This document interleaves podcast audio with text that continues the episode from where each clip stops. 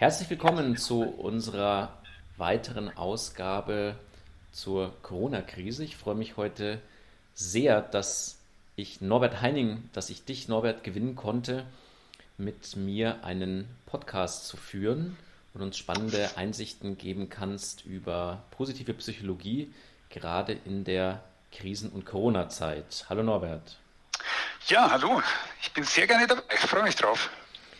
Ja, wunderbar. Du bist ja Gründer von Change Positive. Was genau. verbirgt sich denn dahinter?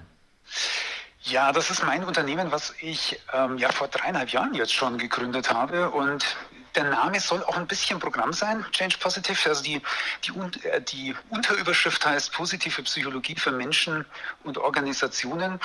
Und was dahinter steckt, ist ja tatsächlich also einmal das Thema Arbeitswelt auf ein neues Level zu heben, ähm, positiver zu machen, positiver zu gestalten, dass sich Menschen da viel mehr wohlfühlen, aber eben auch für Privatleute ähm, ja die Wachstumsmöglichkeiten zu erzielen. Und ähm, das Große dahinter ist oder das Fundament, auf dem das steht, ist die positive Psychologie, die uns ja auch sehr verbindet. Ne? Ja, ja, ja, genau. Also so haben wir uns ja kennengelernt, beziehungsweise arbeiten genau. ja bei Projekten auch zusammen. Wie, wie kommt man denn dazu, sowas zu machen? Also ist das für dich ein neues Thema oder warst du immer schon sehr begeistert von den Ansätzen der positiven Psychologie? Wie, wie ist denn deine Geschichte? Wie bist du dazu gekommen? Mhm. Also wenn ich ganz tief zurückblicke, dann, also so in, als, als ich in meiner Pubertät war, äh, mhm. da habe ich vieles anderes auch interessiert, aber eines, eines dabei war auch die Frage, wie funktioniert eigentlich das Leben und wie kann man erfolgreich sein und äh, welche, welche Geheimnisse und geheime Tricks und Kniffe gibt es da vielleicht ne? und habe da auch viel, viel ähm, gelesen, was mehr oder weniger gut war und so richtig, so richtig drauf gestoßen, Oliver, bin ich eigentlich durch dich. Ich weiß gar nicht, ob dir das so bewusst ist. Das war, als wir uns auch kennengelernt haben, ähm, 2010. Und ich so gesehen habe, also ich damals ja Personalleiter, ähm, und ich gesehen habe, was, was du da aufziehst und dass, dass diese, also dass die positive Psychologie die Möglichkeit gibt, echt für ein besseres Leben, aber auch für viel viel gewinnbringendere Arbeitswelten und dass das eben auch in der Arbeitswelt funktioniert. Und ähm, da habe ich, da habe ich mich immer mehr damit beschäftigt und das war eigentlich dann auch der Auslöser. Also ich hatte ja, ich, ich habe ja ursprünglich Psychologie auch studiert und äh, war ja ganz viel im Businessbereich, habe ja unterschiedliche Sachen gemacht und habe dann über viele Jahre Personalleitung gemacht und für mich kam immer mehr dieser Wunsch auf, ähm, genau so ein Thema ähm, ja, komplett zu machen ne? und für viele Firmen zu machen und vielen zur Verfügung zu stellen. Und das hat dann irgendwann dazu geführt, dass ich gesagt habe, ja, ich gehe den Schritt, ich gehe in die Selbstständigkeit, weil da kann ich das, das Modell dann auch so leben. Ja, genau, super. Ja, kann mich auch daran noch gut zurückerinnern. Das ist ja auch schon, da haben wir schon fast zehnjähriges. Das, ähm, ja, genau, das müsste irgendwie 2010 gewesen sein, ne? Ja, genau. Ja, du warst ja da einer der ersten Unternehmen, wenn man so will, weil du ja Personalleiter eines ja, sehr, sehr, sehr großen Unternehmens warst. Da kommen wir bestimmt auch nochmal später drauf zu sprechen, ähm, weil du ja da viel auch, auch anderen mitgeben kannst, auch aus dieser Personalleiterfunktion. Jetzt kann ich mir ja auch vorstellen, also als es dann Ende März war und plötzlich gar nichts mehr ging und dieser Lockdown uns wie aus dem Nichts überrascht hat, wie, wie war das denn für dich mit deiner Tätigkeit? Mhm schon auch sehr einschneidend, weil ich natürlich ganz viel äh, von meinen Projekten hier halt live gemacht habe, ne? mit, mit Gruppen, also nicht, nicht virtuell, sondern wirklich vor Ort. Und das hat jetzt erstmal bedeutet, dass sozusagen von heute auf morgen quasi, ich kann mich noch gut an die Woche erinnern, ja, wo da so die ganzen Termine nach und nach rausgepurzelt sind, ähm, jetzt erstmal sozusagen da einfach ähm, vieles nicht mehr in der Form funktioniert hat. Und das ist schon tatsächlich, also ähm, ja, auf der einen Seite glaube ich, wie vielen anderen Unternehmern geht es da so, also schon echt auch einschneidend und mir persönlich hat wirklich geholfen, auch diese ganzen Sichtenweisen, auch wiederum der positiven Psychologie. Also so die Frage, ähm, wie kann ich denn jetzt so eine Situation sogar so nutzen, dass ich daraus wachsen kann beispielsweise. Und also ich habe das dann in der Form getan, dass ich jetzt ganz viel, also zum, zum einen online auch äh, mich aufgestellt habe und, und auch für Privatleute dabei bin, einen Online-Kurs auch ähm, dann rauszubringen Äh, zum anderen eben auch nochmal neue, das wollte ich eh und eh auch schon lange machen, nochmal neue Seminarkonzepte vorzubereiten, ne, neue Themen aufzubereiten. Und also das war ein guter Weg für mich jetzt, ähm, mich, da, mich da gut aufzustellen. Und das Zweite, was mir irgendwie vielleicht als Gedanke und äh, vielleicht ist das auch ganz interessant, auch sehr geholfen hat, ist so dieses Thema gibt so ein schönes Zitat und ich weiß nicht, ob ich es jetzt hundertprozentig hinkriege, aber nach dem Motto, wenn sich der Wind ändert, dann musst du die, Nägel, äh, die Segel neu setzen. Und du bist ja zumindest ein Surfer. Bist du eigentlich ein Segler, Oliver? Segelst du auch? Äh, ja, ich habe einen, so einen Katamaranschein, Segelschein mal irgendwo gemacht. In, in oh, okay, Club, okay. Ich. Also ich gehöre da nicht bestimmt zur Elite, aber ich kann mir zumindest vorstellen, aber was du, meinst, du wenn der Wind sich dreht. Du, ja. du, kennst, du kennst dann das Bild auf jeden Fall, weil beim Segeln oder Surfen, da wäre das ja völlig klar, wenn der Wind aus einer anderen Richtung kommt, dann muss ich mich halt neu ein, eintarieren. Ähm, und also das ist so ein, so ein Bild, was mir jetzt auch sehr geholfen hat, weil ich, ich habe jetzt auch viel mit Unternehmern auch gesprochen und viel mit Personalleuten, auch was so deren Bedürfnisse sind, was, also wo so Entwicklungen hingeht. Und da finde ich es auch eben ganz, ganz spannend, so diesen Aspekt mit dabei zu haben, wo kann ich so mit meiner Expertise, mit meiner Erfahrung da einen guten Mehrwert leisten und, und trotzdem so dieses Thema auch positive Psychologie mit reinbringen. Hm, okay. Ja, das ist also schönes Bild, ja, mit diesem, der Wind dreht sich und der hat sich ja natürlich in manchen Bereichen oder Unternehmen ja möglicherweise sogar extrem gedreht. Jetzt sind ja, ja wenn ich mal ja. in diesem Bild bleiben darf, das gibt es ja auch den, den, den Skipper auf so einem Segelboot, also jemanden, der das Segelboot ja auch in eine gewisse Richtung dann auch führt. Da sprechen wir dann ja über die Führungskräfte, die mhm. du ja einerseits kennst, weil du ja selber Führungskraft warst, aber auch mit vielen Führungskräften zu tun hattest, die ja auch heute berätst. Was sind denn deine, deine Impulse oder Tipps? Was, äh, was ist denn jetzt gefragt in dieser Krise? Wie sind denn Führungskräfte, was kann man den Führungskräften mitgeben als Tipps? Mhm. Ich glaube, so vielleicht der wichtigste Tipp ist echt nah am Menschen zu sein, trotzdem. Äh, und vielleicht vor allem, weil viele arbeiten noch mehr virtuell, ähm, wirklich so zu, ähm, zu wissen, wie geht es denn meinen Mitarbeitern gerade, was haben die für Themen und und da auch so ein Stück weit Offenheit mitzubringen. Und ähm, da gibt es ja dann doch viele Möglichkeiten, wie Menschen auch, sei es jetzt mal durch ein anderes Arbeitszeitmodell oder sei es ähm, ja durch eine andere Art und Weise in der Zusammenarbeit, da wirklich auch unterstützt werden können. Also ich glaube, das, das ist ein ganz entscheidender Punkt.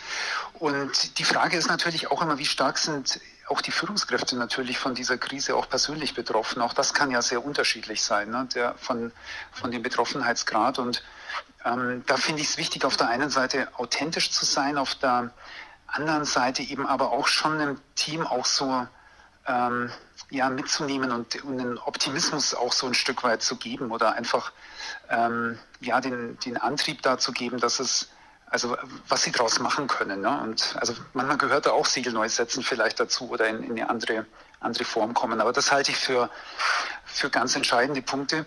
Und Wahrscheinlich wird man da jetzt zu tief einsteigen, aber ich bin ja auch ein großer Fan so von Positive Leadership, also positiver Führung und so mit dem Perma-Modell, das ja bestimmt jetzt auch viele kennen. Äh, auch da ist ja viel, viel Gutes drin, äh, was, man, was man sich da angucken kann, auch in dieser Zeit. Und, und letztlich auch, auch da gilt, es ist durchaus möglich und, und wünschenswert, wenn da vielleicht ein Team danach sogar noch stärker da ist, ja, also der Zusammenhalt vielleicht zum Beispiel auch besser geworden ist oder ähnliche Themen.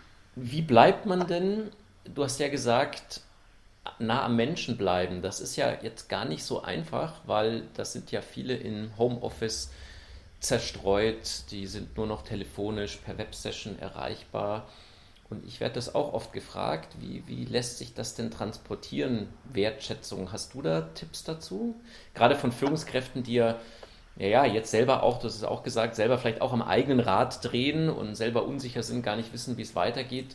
Wie mhm. kommt man denn in diesem Spagat da gut damit zurecht? Also ich glaube, das sicher einfachste, ähm, es klingt erstmal banal, aber viele Führungskräfte machen das nicht. Ähm, das wäre halt wirklich sich zumindest mal drei, vier Minuten am Anfang von einem Gespräch und, äh, und Telefonat einfach mal zu fragen, wie ist es denn eigentlich bei dir gerade? Ne? Wie geht denn das mit deinen Kindern? Ähm, wie, wie kommt ihr da zurecht und so weiter? Und wichtig ist mir nur, dass das muss nur authentisch sein. Ne? Also, also wer das machen will, der sollte einfach von sich aus da Interesse dafür haben, sonst, sonst wirkt es so abgespult und dann, dann bringt es auch nichts. Aber das ist so die, die banalste Variante. Ich weiß, ich weiß auch von Teams, die beispielsweise, also die merken einfach, die Kommunikation ist so wenig geworden. Die machen einmal die Woche mal 20 Minuten gemeinsames virtuelles Kaffeetrinken über Zoom oder so, mhm. äh, dass das Team zusammenkommt und einfach sich so austauscht, wie geht es uns gerade. Ähm, aber wenn du jetzt auf die Führungskraft fokussierst, das, dann ist sicher so dieses Thema wirklich regelmäßig Kontakt zu halten. Und das muss, das muss ja auch nicht permanent sein.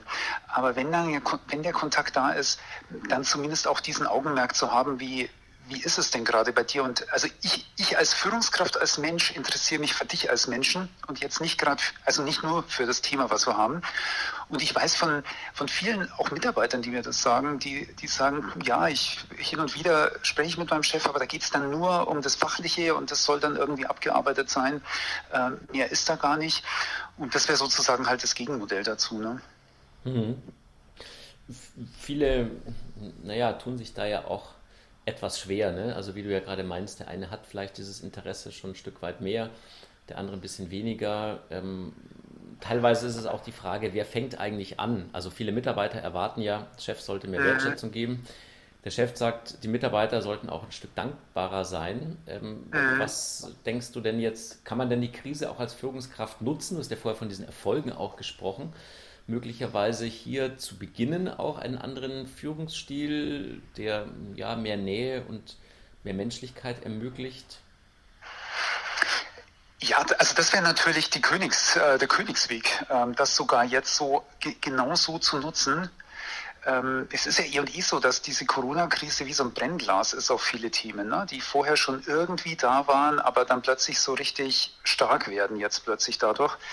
Und also wenn, wenn's da eine, wenn, wenn da eine Führungskraft sich inspiriert fühlt und zu sagen, okay, ja, das wäre eigentlich jetzt genau, ähm, ich, ich interessiere mich jetzt mehr, mehr für meine Leute und, und guck, wie kann ich da, wenn die Schwierigkeiten haben, ich meine, Führungskraft kann sicher nicht alle Themen lösen, aber es, es gibt oft sehr banale Themen, die, die leicht lösbar sind, wenn sie die Führungskraft weiß, wenn das adressiert wird. Ne? Ähm, das sind dann auch Themen, die Loyalität schaffen und die Mitarbeiter äh, oft über Jahre nicht vergessen, in so einer Situation dann eben nicht allein äh, geblieben zu sein oder Unterstützung erfahren zu haben, die, die vielleicht nicht, äh, auch, auch nicht Geld kostet, ne, sondern die einfach gerade ähm, ein bisschen eine veränderte Regelung bedarf oder ähnliches. Und ähm, also insofern liegt tatsächlich an der Stelle auch eine, eine Riesenchance für Führungskräfte. Einfach dieses mhm. Thema, ja, da, da, ein bisschen mehr hinzugucken und das stärker in, in den Fokus äh, zu legen, ja. Mhm.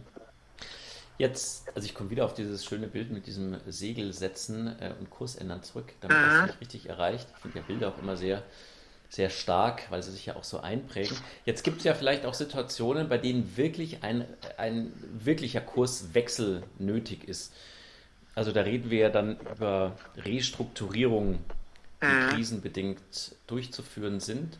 Ich denke mal, da hast du ja auch in deiner äh, Zeit, die du selber als Personalleiter in einem großen Unternehmen hattest, da steht das Thema ja sowieso irgendwann mal immer wieder mal an.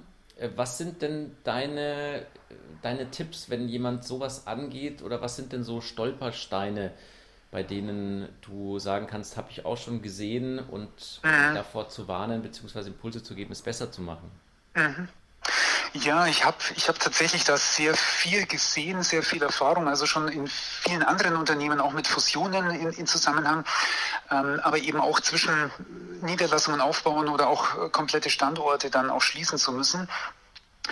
Und und auch spannenderweise, das ist jetzt so eine neue Sicht, auch ähm, durch, Coach, äh, durch Coachings, ähm, indem ich dann auch nochmal so von Führungskräften oder Mitarbeitern manchmal nochmal ähm, auch ganz spannende, aus, aus deren Unternehmen auch ganz spannende Perspektiven bekommen.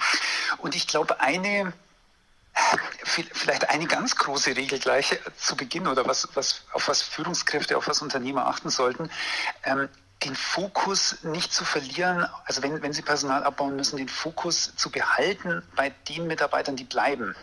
Das finde ich ein ganz entscheidender Punkt, weil in solchen Abbauprozessen ist dann häufig, ähm, sind dann die Gespräche und ähm, all die Themen kreisen um die Kollegen, die, die ausscheiden, also so, so wichtig auch das ist, aber gleichzeitig zu gucken, was ist mit denen, die bleiben und und auch zu schauen, also auch da ist es, das ist ja auch eine Art stürmische Zeit und das ist auch so ein bisschen Brennglas.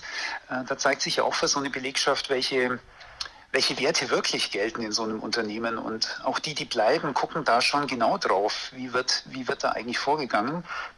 Und das finde ich, das finde ich so einen ersten äh, ganz, ganz, ganz, ganz entscheidenden Punkt. Und soll ich noch ein bisschen weitermachen?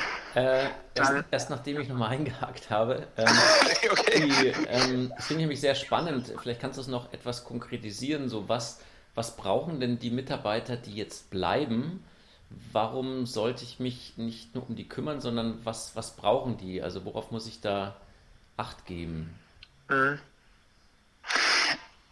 Also das eine ist ja sicher die, die kulturelle, der kulturelle Aspekt. Also da sprechen wir sozusagen wie, wie diese, diese, dieses Vorgehen mit den Kollegen, die gehen, ähm, wie, wie, wie fair das ist, wie, wie, wie klar das erlebt wird. Also das ist so das eine Thema, ähm, was einfach rückwirkt auf die, die bleiben. Aber gleichzeitig braucht es natürlich auch für die, die bleiben, so Themen, ähm, ja, Klarheit, wie geht es weiter, auch ähm, Optimismus, auch ähm, ja, wie arbeiten die weiter zusammen? Also da ist ja auch häufig so, dass dann Aufgaben sich verändern, ganze Zuschnitte sich verändern. Ähm, wie können sie damit, damit letztlich besser umgehen? Auch so ein Aspekt, warum macht das Sinn? Also da sind wir äh, auch ein, also auch ein ganz entscheidender Punkt, ne? also auch ein Verständnis dafür zu haben. Ähm, und das hatte ich auch bei manchen Unternehmen erlebt.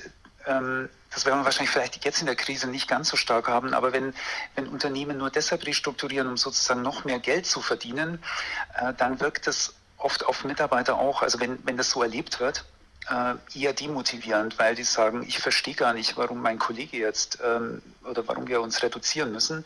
Äh, wir schreiben doch wunderbar äh, schwarze Zahlen, aber kriegen die nicht so genug so. Ne? Kommt, da, mhm. kommt da ein mhm. Thema. Ähm, und das sind sicher die, also wichtige Punkte ähm, sind zu geben, die auch, auch deutlich machen zu können, wie die Aufgaben dann funktionieren, dass, dass jemand dann auch in der Lage ist ähm, oder, oder sich auch zutraut, äh, dass das jetzt neu passt und nicht sagt, um Himmels Willen, jetzt muss ich irgendwie den Job von dreien machen und wie soll das gehen? Mhm, okay, spannend. Ich hatte selber eine Erfahrung. Wir hatten ja ein großes Projekt bei T-Systems beziehungsweise der Telekom mhm. und die sind ja seit also seit Jahren im Arbeitsplatzabbau und es sind natürlich immer sehr unangenehme Botschaften. Mhm. Und äh, da hatte man sich lange überlegt, ob man denn Corporate Happiness tatsächlich machen kann in einem Umfeld, bei dem es ja immer darum geht, dass nicht genügend Geld scheinbar da ist, um Mitarbeiter zu halten, sie deswegen auch entlassen werden müssen. Mhm. Aber da hat dann auch überwogen, dass man gesagt hat, ja, wir müssen auch was tun für die, die bleiben. Weil, und das verbinde ich jetzt mit einer Frage an dich, weil natürlich auch die Angst umgeht um den eigenen Arbeitsplatz. Also die, die noch nicht betroffen sind vom Arbeitsplatz, Arbeitsplatzabbau, sind ja doch in dieser Angst teilweise gefangen, vielleicht trifft es mich als Nächsten, mhm. weil es ja eben nicht immer so war, dass jetzt nur die mit der schlechtesten Leistung entlassen worden sind, sondern das war auch eine gewisse Willkür, weil gewisse Abteilungen mussten reduziert werden. Konnte auch aus einem Top-Team, wo lauter Leute sehr gute Arbeit gemacht haben, es musste einfach reduziert werden. Was, was ist denn da dein, dein Tipp? Wie geht man denn mit dieser Unsicherheit um, die Menschen haben, ob sie nicht selber auch bald betroffen sind von diesem Arbeitsplatzabbau? Mhm. Ja, das ist sicher eine sehr, sehr wichtige Frage. Also vor allem dann, wenn es natürlich nicht irgendwie was Einmaliges ist, sondern wenn sich eher andeutet, da bleibt Unsicherheit übrig und keiner weiß noch so genau, wie es dann, wie es dann weitergeht. Und da ist meine Empfehlung, wirklich diese Unsicherheit auch anzusprechen und zu thematisieren. Und ich habe das so erlebt, auch in Teams, dass wenn das tatsächlich äh, auch dann so, ein, so einen Raum hat, ne, und das muss jetzt auch nicht, äh, das muss auch nicht ein dauerhaftes oder soll auch gar nicht ein dauerhaftes Thema sein, aber dass das mal so auch angesprochen wird, hm, dann ist das auch ein, ein Thema, mit dem Mitarbeiter auch besser umgehen können und irgendwann dann auch äh, zu einer Einschätzung kommen, die sie sagen, ja, dann wenn ich, ich, ich weiß zwar wirklich nicht, wie es sein wird in zwei Jahren, in einem Jahr, aber dann lass uns jetzt einfach zum Beispiel als Team was richtig Gutes machen ne? und, und diese Zusammenarbeit gut machen. Ähm, aber es ist besser, wenn das wirklich sozusagen ein Thema bekommt, als wenn man es irgendwie unter die Decke äh, drückt und dann in den Kaffeeküchen das Thema nur, nur da ist.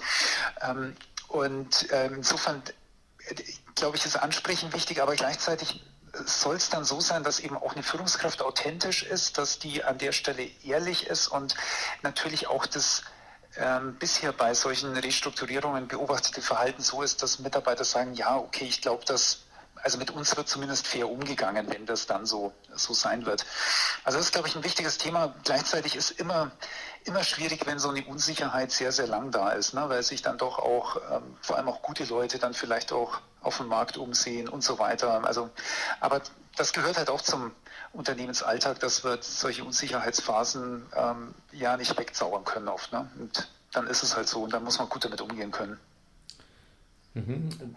Bringt mich zu einem Thema, was jetzt nicht nur in der Krise spannend ist, aber auch in deinen Erzählungen gerade steckte, war ja auf der einen Seite diesen Prozess zu steuern als Führungskraft, auf der anderen Seite aber die Mitarbeiter doch ja zu Selbstwirksamkeit zu inspirieren oder denen auch ein mhm. Stück weit Eigenverantwortung zu geben. Wie, ähm, wie gelingt denn dieser, dieser Spagat, also das Große und Ganze im Blick zu behalten, aber trotzdem den Menschen das Gefühl zu geben, ihr seid jetzt nicht einfach irgendwelche Zahnrädchen, die sich hier in einem riesigen Konstrukt mitdrehen und ähm, mit denen wird was gemacht, weil das ist ja ein sehr ungünstiger Zustand für die mhm. Mitarbeiter.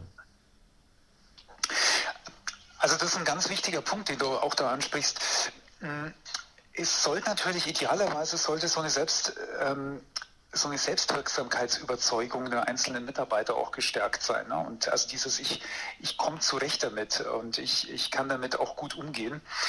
Und ja, da kann, also auch, auch da hilft die positive Psychologie sehr, weil die, also so die, diese Themen jetzt aus dem Perma-Modell beispielsweise, also dieses Accomplishment, also dieses, ich deutlich machen, was auch geleistet wird, was für Erfolge da sind, deutlich machen, wo welche Stärken auch vorhanden sind, sich da gegenseitig Rückmeldung zu geben. Und das sind wir dann schon letztlich auch in Kulturentwicklung mittendrin. Ne? Ähm, wenn, sowas, wenn sowas stattfindet, dann ist das natürlich eine echte Stärkung auch in so einer Krisenzeit und kann sogar dazu führen, dass jemand ähm, ja, sich trotz der Krise stärker danach fühlt ähm, als vorher, wenn das denn, wenn das denn auch vorhanden ist. Und was natürlich die hohe Kunst ist, ist auch in, in so einer Phase letztlich ähm, auch weiter an dieser Kultur zu arbeiten. Aber ich halte es auch wirklich für wichtig. Also da ist auch so die Frage, auch wie, wie geht eine Führungskraft persönlich mit dem Thema um? Ähm, wie, da sind wir auch wieder bei Authentizität, ähm, aber auch wie, wie gehen Teams damit um? Ne? Und wie können, wie können die so einen Prozess auch gut gestalten? Mhm. Ja, sicherlich also eine große ja, Leistung auch für Führungskräfte, bei denen man wirklich in der Krise jetzt ja schon, wie du auch gesagt hast, daran arbeiten kann, dass man sogar möglicherweise als Gewinner aus der Krise herausgeht. Ähm, vielleicht so eine abschließende Frage, was, was bietest du in diesen Zeiten an? Also was kann man, was kann man ähm, mit dir machen? Wo kann man dich fragen? Welche Expertise hast du? Wo kannst du helfen? Mhm. Also zum einen das Feld, was ich ja bisher so, schon stark ausgebaut habe, das ganze Thema ähm, ja, positive Führung, also Führungskräfte gut zu begleiten, ähm, noch fitter zu machen, noch stärker zu machen, äh, damit, damit sie mit ihrem Team gute Erfolge leisten, ja, und das sozusagen fundiert mit, mit der positiven Psychologie. Das zweite Thema ist so dieses ganze Thema Kultur, Kulturveränderung, Leitbild, wo wir ja auch äh, eng zusammenarbeiten.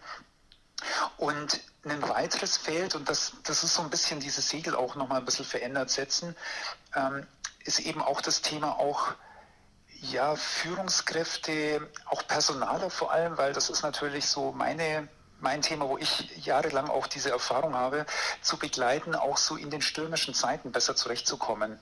Und ich glaube, dass da für gerade im mittelständischen Bereich auch für viele das ein sehr äh, gewinnbringendes Angebot ist, da jemand als Sparringspartner an der Seite zu haben und sich da austauschen zu können, was ja sonst im Unternehmen dann oft auch nicht so einfach möglich ist, ne? gerade mit so sensiblen Themen.